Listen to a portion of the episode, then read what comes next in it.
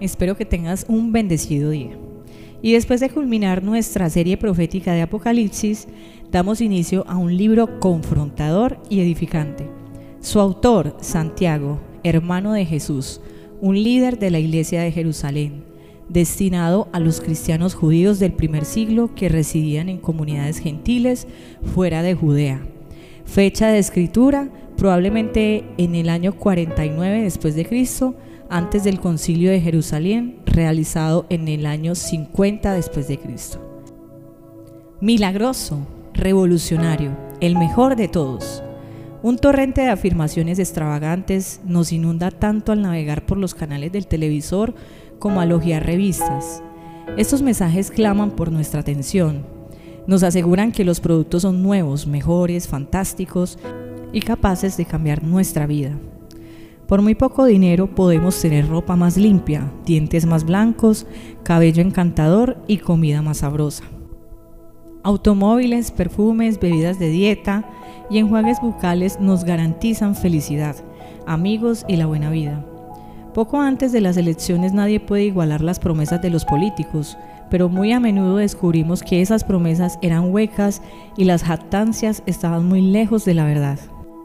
Jesucristo es la respuesta. Crea en Dios. Sígame a la iglesia.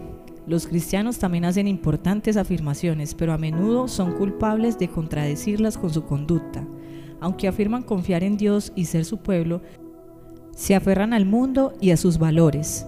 Si bien poseen la verdad inalterable, desmienten el Evangelio con su manera de vivir. Con estilo enérgico y palabras firmes, Santiago enfrenta este problema sin disimulos. Según Santiago, no es suficiente hablar de la fe cristiana, hay que vivirla. ¿De qué le sirve a uno decir que tiene fe si no lo demuestra con sus acciones? ¿Puede esa clase de fe salvar a alguien? La prueba de fe genuina es una vida transformada. Inevitablemente la fe verdadera producirá buenas acciones. Este es el tema central de la carta y sobre este fundamento Santiago nos da consejos prácticos para el diario vivir cristiano. Santiago comienza su carta bosquejando unas características generales de la vida cristiana. Luego exhorta a los cristianos a actuar de una manera justa en la sociedad. Después de estos consejos prácticos sigue con un discurso teológico sobre la relación entre la fe y las acciones. Santiago indica la importancia de controlar nuestras palabras. Distingue entre dos clases de sabiduría, la terrenal y la celestial. Luego, anima a sus lectores a abandonar sus malos deseos y obedecer a Dios, y reprende a quienes confían en sus propios planes y posesiones. Por último, Santiago exhorta a sus lectores a ser pacientes con los demás. Es decir, que Santiago nos quiere infundir un comportamiento coherente con nuestra fe, orar por los demás, estar en servicio constante y todo lo que nos modeló Jesús y sus discípulos. En este libro te esperan confrontaciones, exhortación y un llamado al compromiso. Puedes considerarlo como un manual de cómo llevar una vida cristiana. Esta es una de las primeras cartas del Nuevo Testamento, escrita antes del año 50 después de Cristo, después del martirio de Esteban. La persecución contra los cristianos se intensificó y los creyentes en Jerusalén se esparcieron por todo el mundo romano. Comunidades de judíos cristianos florecieron en Roma, Alejandría, Chipre, Grecia y Asia Menor. Debido a que estos creyentes no tenían acceso al apoyo de iglesias establecidas, Santiago se preocupaba por ellos y les escribió para animarlos en su fe durante estos tiempos difíciles. Santiago no dice en caso de que, sino cuando tengan que enfrentar problemas. Él está seguro de que los tendremos, pero también que podemos sacarles provecho cuando dice, considérenlo como un tiempo para alegrarse mucho, su exhortación no es que debemos fingir ser felices durante tiempos de dificultad, sino que debemos tener una perspectiva positiva debido a lo que las pruebas pueden producir en nuestra vida. Santiago nos dice que convirtamos nuestras dificultades en periodos de aprendizaje, pues por medio de ellas podemos aprender constancia, la resistencia, la paciencia y la perseverancia. La manera en que reaccionamos cuando estamos bajo presión es lo que muestra realmente la firmeza de nuestro carácter. Cuando todo marcha bien, es fácil de ser amables, pero ¿qué pasa cuando nos tratan injustamente? Dios quiere que seamos maduros y completos, Por lo tanto, en vez de quejarnos de nuestras dificultades, debemos considerarlas como oportunidades para crecer. Dios no prometió librarnos de todo dolor, pero sí que estaría con nosotros en los tiempos difíciles, y por eso debemos darle gracias. Pidámosle a Dios que nos ayude a resolver nuestros problemas o que nos dé las fuerzas para soportarlos y ser pacientes. Dios no nos dejará con sus problemas, Él permanecerá cerca de nosotros y nos ayudará a madurar. Cuando Santiago habla de sabiduría no solamente se refiere a adquirir conocimiento, sino también a la capacidad de tomar decisiones sabias en medio de circunstancias difíciles. Cuando necesitemos sabiduría debemos de pedírsela a Dios y Él generosamente nos la dará. Los cristianos no tenemos por qué vivir como si estuviéramos en la oscuridad sin saber qué hacer. Podemos pedirle a Dios que nos dé su sabiduría para tomar las decisiones correctas. La sabiduría que necesitamos tiene tres características.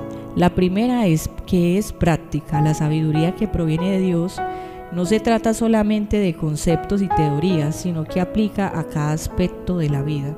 Por medio de esta sabiduría es que superamos las pruebas.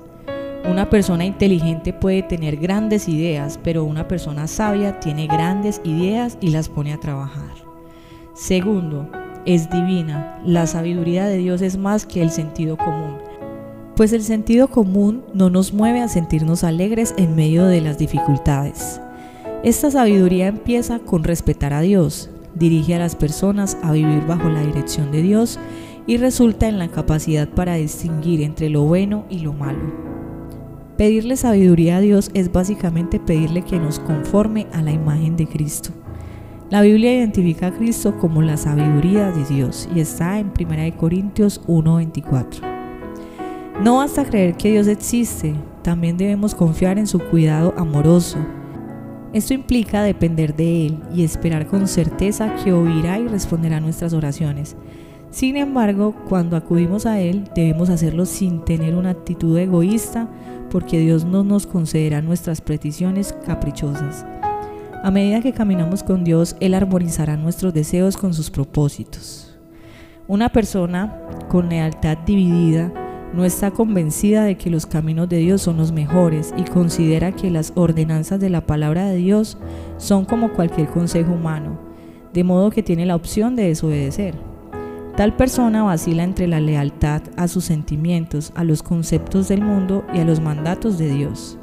Si su fe es nueva o débil, o está teniendo dificultades con ella, debe reconocer que puede confiar en Dios. Para dejar de vacilar en su lealtad, debe tomar la decisión de comprometerse plenamente a Dios y serle fiel. Si alguna vez has estado en el mar, entonces has visto el continuo movimiento de las olas, su intensidad sujeta a la fuerza del viento y a la marea. Una persona con lealtad dividida es tan inestable como las olas agitadas. Si no queremos ser arrastrados de un lado al otro, confiemos en Dios para que nos muestre lo que es mejor para nosotros. Pidámosle sabiduría y confiemos en que Él nos la hará. Entonces nuestras decisiones serán confiables y seguras. El cristianismo nos brinda una nueva dignidad a los pobres y a las personas con poca influencia en este mundo. Esta dignidad es más evidente en la iglesia, donde no hay o no debe de haber distinción de clase, todos los creyentes somos dignos ante Dios porque Cristo murió por nosotros. Tenemos en común la distinción de ser transformados por la buena noticia y de recibir el honor de proclamarla al resto del mundo. María, la Madre de Jesús, es un gran ejemplo de la dignidad que Dios nos brinda. En su oración de alabanza conocida como el Magnificat, ella expresa su agradecimiento por el honor que Dios le dio a su humilde sierva. Esto está en Lucas 1.46 al 55. Santiago nos reta a ver más allá de nuestra posición social o situación económica y a enfocarnos en nuestras ventajas eternas. Lo que tenemos en Cristo es mucho mejor que cualquier cosa en esta vida. Conocerlo a Él es lo que eleva nuestra condición y es en Él que encontramos nuestra verdadera dignidad. Los pobres deberían alegrarse de que las riquezas de este mundo no significan nada para Dios, porque si no fuera así no valdrían mucho. Los ricos deberían alegrarse de que el dinero no significa nada para Dios, porque la gente puede perder su dinero fácilmente. Encontramos la verdadera riqueza cuando desarrollamos nuestra vida espiritual, no cuando multiplicamos nuestros bienes materiales. Dios está interesado en lo duradero, en nuestra alma y no en lo temporal. Por lo tanto, debemos esforzarnos por tratar a las personas como Cristo lo haría. Si puedes, acompáñame en esta oración. Padre, sabes que fácilmente podemos caer en corrientes humanas debido a nuestra inestabilidad y el facilismo que nos ofrece la sociedad. Ayúdame a comprender que lo material no es más importante que tu presencia y la sonrisa que pongo en tu rostro con mi comportamiento íntegro. Ayúdame a ser coherente con tu palabra y a rendirme por amor y no por apariencia o imposición. Si te tengo a ti, lo tengo todo, Señor. Amén.